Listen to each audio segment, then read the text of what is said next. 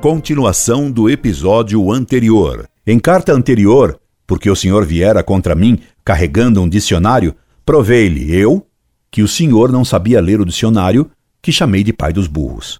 Ora, em sua última atrevida e blasfema missiva, o senhor me diz que eu chamei ao senhor de pai dos burros. O senhor leu e não entendeu que pai dos burros é um modo de designar o dicionário. O senhor não é, não, o pai dos burros. Seu parentesco com ele não é esse. Sua falta de sabedoria provém, além de seu orgulho e pretensão monumentalmente lagonhentos, de dois erros fundamentais em que incorrem todos os hereges protestantes. 1. Um, a falsa tese de que toda a revelação está na Bíblia.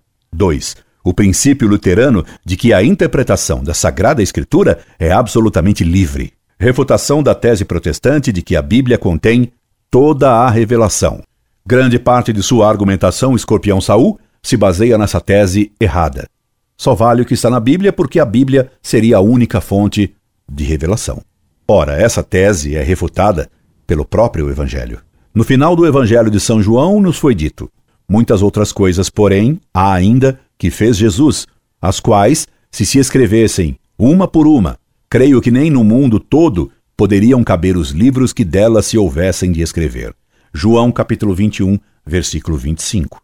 Então, furioso Saul, está na Bíblia que nem tudo o que Deus revelou foi posto na Bíblia.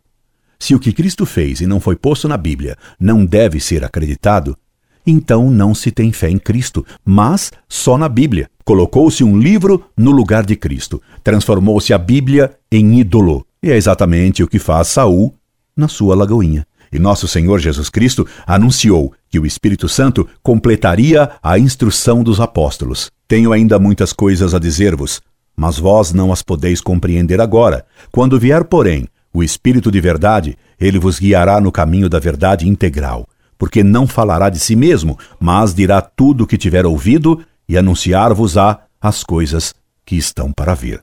João, capítulo 16, versículos 12 e 13. E o que Cristo ensinou e fez nos foi transmitido pela tradição apostólica. Por isso, duas são as fontes da revelação: a Sagrada Escritura e a tradição. Também os Atos dos Apóstolos nos dizem que Cristo ensinou outras coisas mais que não foram postas nos livros sagrados, mas guardadas pela tradição. Na primeira narração ao Teófilo, falei de todas as coisas que Jesus começou a fazer e a ensinar até o dia em que, tendo dado as suas instruções por meio do Espírito Santo, foi arrebatado ao céu, aos quais também se manifestou vivo, depois de sua paixão, com muitas provas, aparecendo-lhes por quarenta dias e falando do reino de Deus. Atos capítulo 1, versículos de 1 a 3. Será que aquilo que Jesus fez e ensinou nesses quarenta dias não tem valor? Falou, ensinou e fez ele coisas inúteis.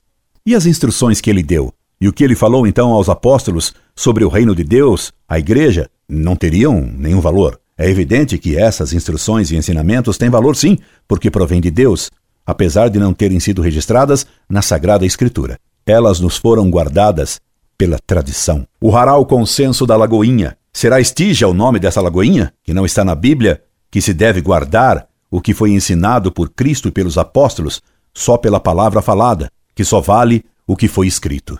Ora, em São Paulo foi escrito o contrário. Permanecei, pois, constantes, irmãos, e conservai as tradições que aprendesses, ou por nossas palavras, ou por nossas cartas. Segundo a Tessalonicense, capítulo 2, versículo 14. Veja então como o consenso da Lagoinha de nada vale, porque vai contra a palavra que está escrita na Bíblia, a qual afirma que se devem conservar as tradições, que se deve conservar também o que foi ensinado só por palavra além do que foi ensinado por escrito. Portanto, a tese protestante de que se deve crer só no que está na Bíblia é negada pela própria Bíblia. E há muitas coisas que os apóstolos praticaram e ensinaram que não foram registradas antes na Bíblia. Assim, por exemplo, a imposição de mãos. Dela não se acha menção nos evangelhos, e entretanto os apóstolos a praticaram. Teriam eles inventado da própria cabeça tal costume? Claro que não. Cristo deve tê-los instruído a fazer a imposição de mãos. Atos, capítulo 8, versículos de 14 a 17 e Hebreus, capítulo 6, versículos 1 e 2. São Tiago, embora os protestantes, seguindo Lutero, recusem essa epístola, nos fala da unção sobre os enfermos. Está entre vós algum enfermo?